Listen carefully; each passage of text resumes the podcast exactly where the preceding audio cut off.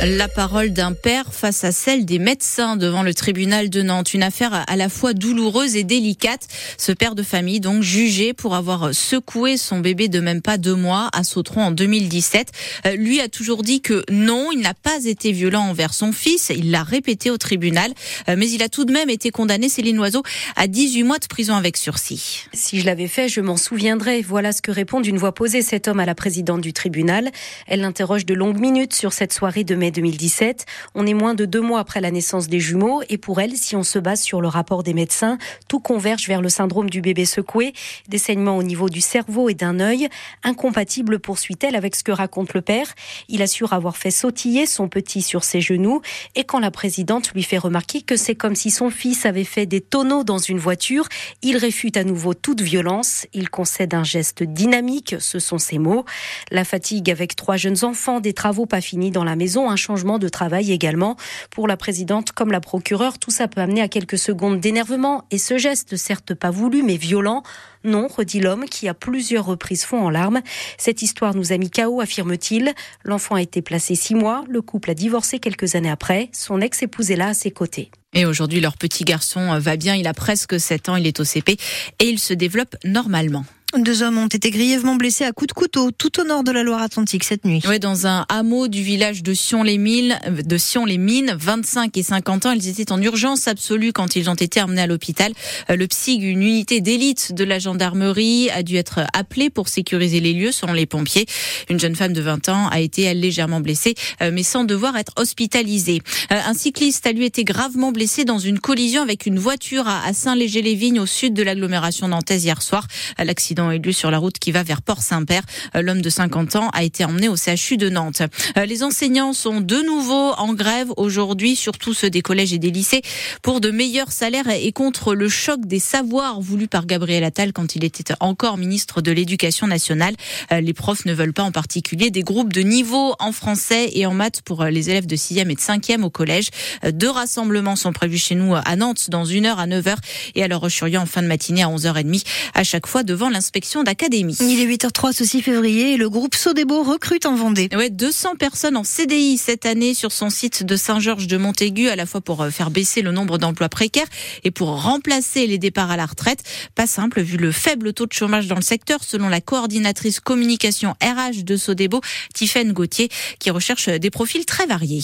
200 sur le métier de la production et de la technique. Et on recherche plus particulièrement des conducteurs de ligne, des chefs d'équipe et des techniciens de maintenance. Mais on recrute aussi sur des services supports euh, et des métiers produits comme la recherche euh, et le développement, le marketing, le commerce, l'informatique. L'entreprise est en croissance. Aujourd'hui, on à 2800 salariés.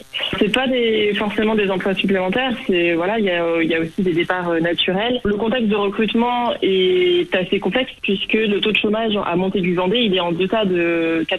Et puis au-delà de ça, sur la région, il y a des tensions aussi au niveau du logement et euh, l'image de l'agroalimentaire aussi peut parfois être perçue comme euh, peu attractive, alors qu'à défaut, il y a vraiment de nombreux investissements qui sont faits pour euh, améliorer les conditions de travail des personnes en production. Sodebo qui va ouvrir cinq nouvelles lignes de production cette année à Saint-Georges de Montaigu, notamment pour fabriquer des fourchettes comestibles. Le groupe de prêt-à-porter IKKS, lui en revanche, s'apprête à supprimer 200 emplois et à fermer 77 magasins et points de vente sur 604 qu'il a en France. La direction explique que c'est lié au Covid, à la guerre en Ukraine et à la hausse des prix.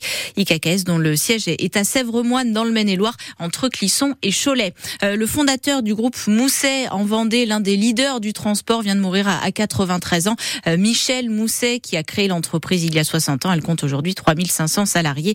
Euh, l'actuel PDG du groupe salue la mémoire d'un homme passionné, passionnant et bienveillant pour qui le succès durable passait par la reconnaissance de ses collaborateurs. 8h05 ce 6 février, les Anglais s'inquiètent pour leur oui, après cette annonce qui a surpris tout le Royaume-Uni, Charles III souffre d'un cancer détecté lors de son opération de la prostate il y a une dizaine de jours.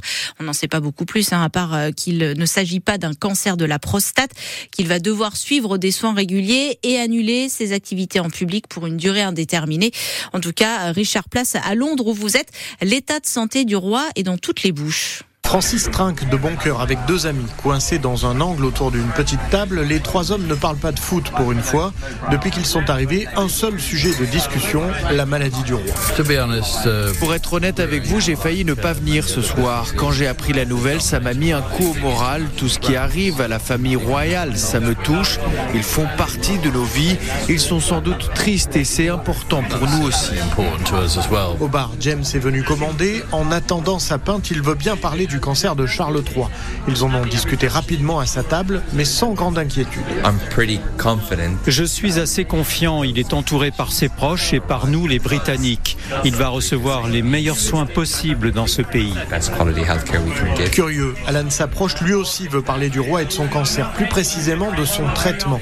Il travaille pour le NHS, le service de santé publique, et dès ses premiers mots, on comprend qu'il ne soutient pas la monarchie. Combien de millions de livres sterling va-t-il encore nous coûter Les autres malades du cancer n'auront pas une telle attention, justement parce que nos hôpitaux manquent d'argent et sont dans une situation très très difficile.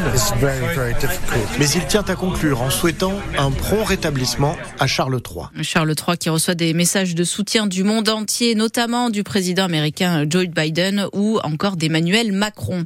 Euh, le foot est Sochaux qui reçoit Rennes pour le premier match des huitièmes de finale de la Coupe de France ce soir. Sochaux, troisième division, qui va tenter d'éliminer un troisième club de Ligue 1 après Brest et Reims. Pour l'FC Nantes, il ne reste plus que le championnat avec un déplacement à Toulouse dimanche, déplacement que les supporters vont boycotter. Notre invité va nous expliquer pourquoi à 8h15. Nous serons avec une représentante du groupe Active Nantes.